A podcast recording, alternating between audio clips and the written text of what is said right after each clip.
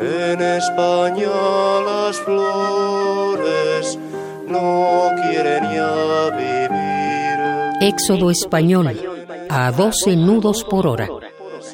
Porque el pueblo español El descubrimiento de la Nueva América. murió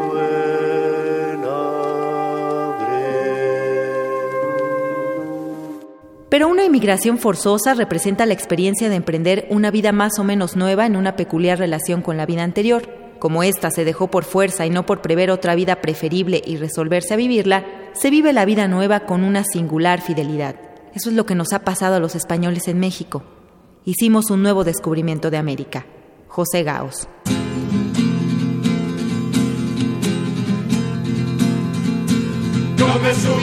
A mediados de 1938, el primer ministro republicano Juan Negrín envió a México a Juan Simeón Vidarte, secretario general del Partido Socialista Obrero Español, a plantearle a Cárdenas el panorama y a preguntarle si México estaría dispuesto a recibir a quienes veían su salida y libertad en peligro.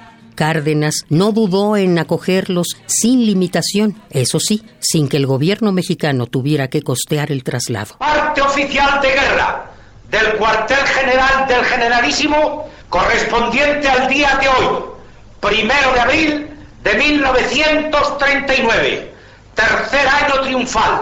En el día de hoy, cautivo y desarmado el ejército rojo, han alcanzado las tropas nacionales sus últimos objetivos militares. La guerra ha terminado. Burgos, primero de abril de 1939, año de la victoria. El generalísimo Franco.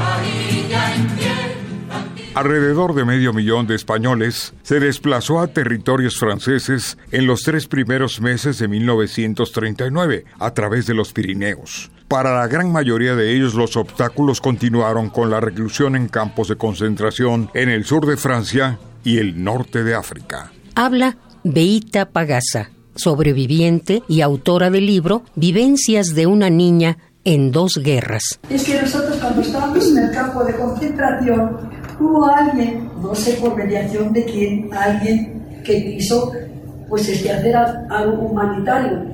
Y fue como dos, tres veces nada más. Y unidos, un grupo, pues trajeron ahí unas latas de leche condensada para todos, una lata para cada quien. Era una emoción para los niños, porque ya la tercera vez ya esperábamos que iba a ser siempre, pero no. Para los niños muy, muy así porque había mucha hambre, demasiada hambre había ahí en ese campo. Nadie quería ir a Bogarín y había que aguantar.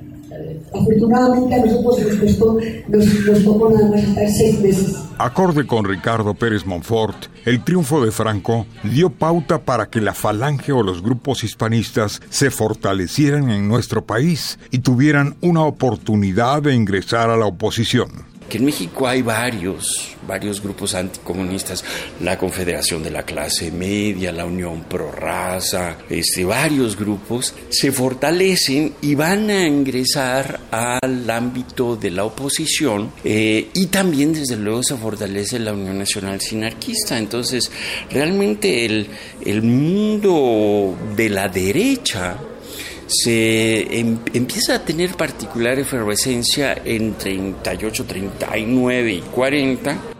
Pese a las voces que trataban de condenar los actos de solidaridad de México y de Lázaro Cárdenas, entre abril y mayo de 1939, los barcos del exilio hicieron una travesía cargada de esperanzas y de libertad.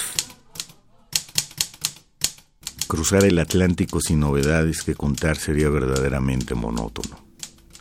El primer navegante que observó los sargazos fue Cristóbal Colón, quien al encontrar el mar cubierto de hierba, llegó a pensar que se había terminado el agua y que la tierra estaba más próxima. Por nuestra parte deseamos que se nos presente propicia la oportunidad de navegar entre los sargazos para tener unas horas de distracción. Ipanema, diario a bordo, 19 de junio de 1939.